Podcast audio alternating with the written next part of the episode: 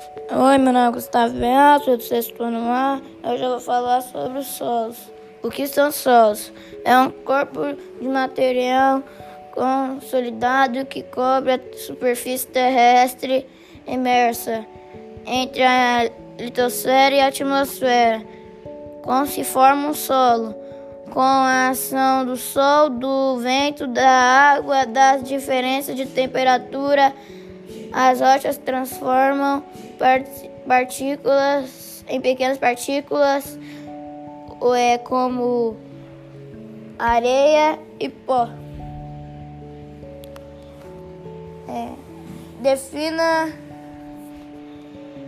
é, em porcentagem como é constituído um solo no Brasil em geral. Sertão do Nordeste, conhecido como sertão, é um uma das quatro sub-regiões da região nordeste do Brasil, sendo a maior delas.